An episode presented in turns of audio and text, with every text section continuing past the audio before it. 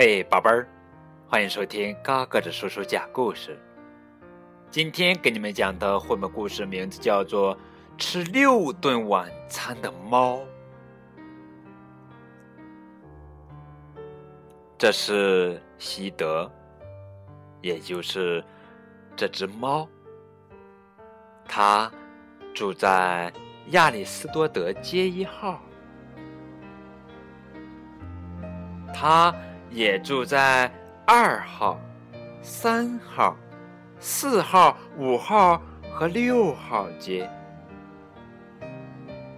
喜德住在六户人家里，这样就可以吃六顿晚餐。每天晚上，他在一号吃完了鸡肉，就溜进二号吃鱼。又去三号吃羊肉，在四号吃碎肉，到五号又吃鱼，最后在六号吃炖牛杂。住在亚里斯多德街上的人彼此不往来，所以没有人知道西德在搞什么鬼。他们每一家都认为自己是这只猫的主人。而且是唯一的主人。当然了，西德也得付出代价才有晚餐吃。同时，当六家的宠物并不容易呀。他得记住六个不同的名字，表现六种不同的样子。当他叫无赖的时候，他就神气活现；当他叫伙计时，他得工作；叫魔头的时候，他顽皮的不得了。主人叫他傻蛋，他立刻变得傻乎乎的。当他叫黑糖时，他会很粘人，但是。叫霸王时，他就凶巴巴的。西德扮演这么多角色，真是累坏了。但是他不在意，只要有六顿晚餐可以吃，也就值得了。而且他喜欢，人家挠他六个不同的部位，睡六张不同的床。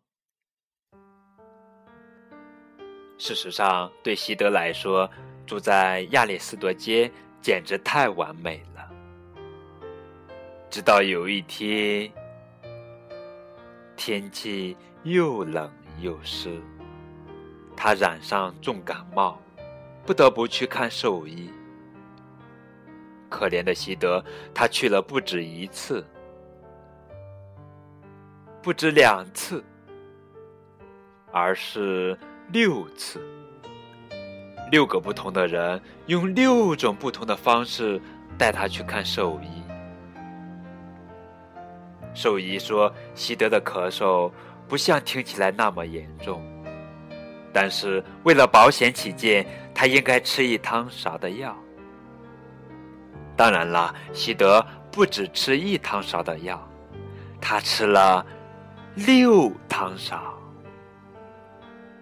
老实说，黑猫看起来都差不多，可是同样一只黑猫出现了六次，没有人会不起疑心，连忙碌的兽医也不例外。当他回头查看记事本，发现六只咳嗽的猫都住在亚里斯多德街，他立刻打电话给每个主人。天哪！西德的把戏被揭穿了，这些主人发现他搞的鬼都很生气，大家说他不应该吃这么多晚餐。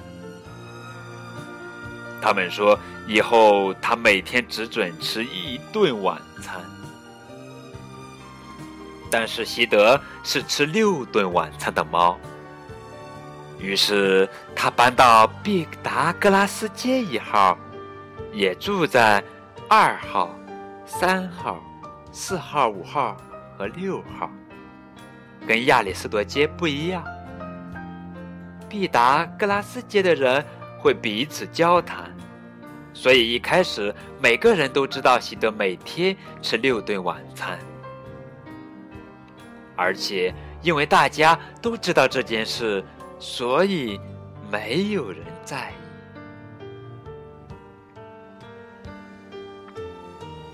好啦，这就是今天的绘本故事《吃六顿晚餐的猫》。